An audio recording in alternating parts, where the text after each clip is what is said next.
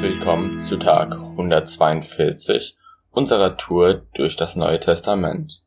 Mein Name ist Benny und ich lese uns heute aus Hebräer 4 die Verse 1 bis 12.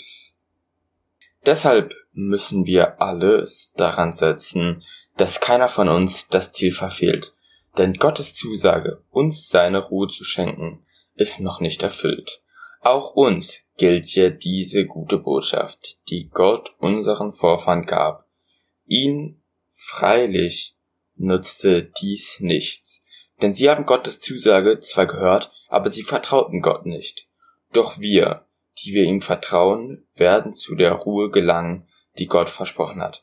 Gott hat gesagt, in meinem Zorn über ihren Unglauben habe ich geschworen, niemals sollen sie in das verheißene Land kommen, nie die Ruhe finden, die ich ihnen geben wollte. Und das sagte Gott, obwohl es diese Ruhe von allem Anfang an gab, als Gott die Welt geschaffen hatte. Es heißt doch, vom siebten Schöpfungstag, nachdem Gott alles geschaffen hatte, ruhte er am siebten Tag von seiner Arbeit. Dennoch, schwört Gott, niemals sollen sie in das verheißene Land kommen, nie die Ruhe finden, die ich ihnen geben wollte. Das bedeutet, Gottes Angebot, uns seine Ruhe zu schenken, besteht auch heute noch. Zuerst galt dieses Versprechen ja unseren Vorfahren, doch sie haben seine Erfüllung nicht erlebt, weil sie sich Gottes Willen widersetzten. Darum hat Gott einen neuen Tag festgesetzt, an dem er sein Versprechen erfüllen will. Dieser Tag heißt heute. Lange Zeit nach seiner ersten Zusage ließ er durch König David sagen, Heute, wenn ihr meine Stimme hört, dann verschließt euer Herz nicht. Hätte Josua unsere Vorfahren tatsächlich in die Ruhe hineingeführt, würde Gott später nicht von einem anderen Tag sprechen. Gottes Volk erwartet also bis heute die Zeit der Ruhe, den wahren Sabbat. Wer zu dieser Ruhe gefunden hat, wird von aller seiner Arbeit ausruhen können, so wie Gott am siebten Schöpfungstag von seinen Werken ruhte. Darum lasst uns alles daran setzen, zu dieser Ruhe Gottes zu gelangen, damit niemand durch Ungehorsam das Ziel verfehlt. Unsere Vorfahren sind uns darin ein warnendes Beispiel.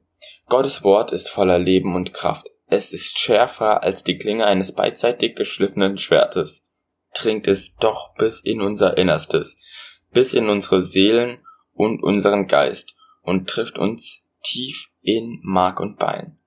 Dieses Wort ist ein unbestechlicher Richter über die Gedanken und geheimsten Wünsche unseres Herzens. Und ich weiß nicht, wie es euch mit dem ersten Teil so geht.